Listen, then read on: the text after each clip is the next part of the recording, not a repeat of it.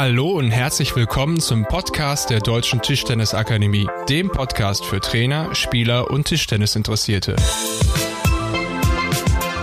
Mein Name ist Falk Linnepe und mein Name ist Daniel Ringlepp. Die heutige Folge thematisiert Feedbacksteuerung während des Trainings.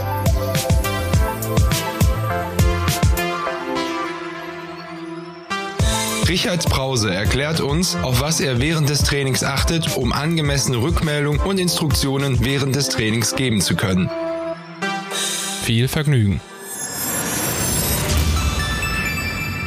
Wenn du Spielern im Training Feedback gibst, um sie zu verbessern, worauf konzentrierst du dich da vor allem? Auch das ist eine Frage, die nicht ganz leicht zu beantworten ist. Also ich denke, dass zunächst mal es wichtig ist, dass ich den Spielern jedes Mal in die Augen schaue und dann überhaupt erstmal wahrnehme, in welchem Zustand befindet sich denn der Spieler. Ist das ein Zustand, wo ich vielleicht auf jegliche Kommentare erstmal verzichte? Ist das ein Zustand, wo ich das Gefühl habe, der kann mir gar nicht in die Augen blicken, weil er mit seinen Gedanken ganz woanders ist? Äh, und je nachdem, in welche Richtung dieser Erstkontakt dann sozusagen begonnen hat, kann man eben dann die ja, Bereiche abarbeiten, um die es dann eigentlich geht. Das heißt dann auf der einen Seite unterstütze ich den Spieler mit dem, was er macht, mache ich diese positive Motivation, die denke ich viel sehr, sehr wichtig ist? Oder äh, ist das in der Phase, wo ich vielleicht eben einfach auch sage, äh, Mensch, hier, wir versuchen an den Schwächen zu arbeiten, indem man eben wirklich sagt, hier, ich muss jetzt schauen, äh, in welchen Bereichen er sich technisch äh, weiterentwickeln muss. Das A und das O ist aber, dass ich zunächst mal ja in einem, in einem, in einem ersten Kontakt spüre, ist denn der Spieler bereit?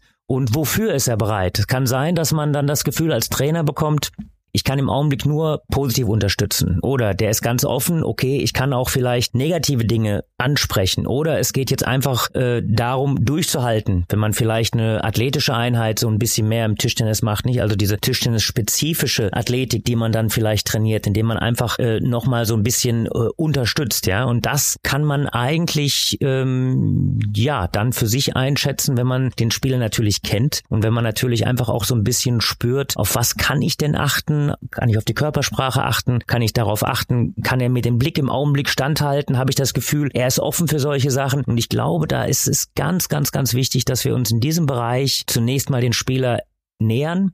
Fast egal auf welchem Level. Das ist interessant, weil ich glaube auch in etwas, ähm, je nachdem, jeder, jeder Trainer arbeitet ja in verschiedenen Bereichen, ob das jetzt der Anfänger oder der Fortgeschrittene oder der Profi ist. Aber diese Mechanismen, bin ich jetzt aufnahmefähig für eine längere äh, Korrektur oder eher nicht? Ich glaube, das äh, äh, kann jeder Trainer für sich mitnehmen.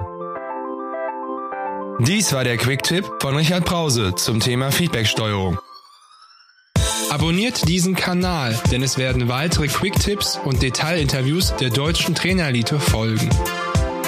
Auch ihr Hörer seid gefragt und herzlich eingeladen, Fragen oder Kommentare zu hinterlassen. Wir, die Tischtennisakademie des Deutschen Tischtennisbundes, suchen die Zusammenarbeit. Werdet Fans und unterstützt uns, indem ihr uns weiterempfiehlt. Bis dahin.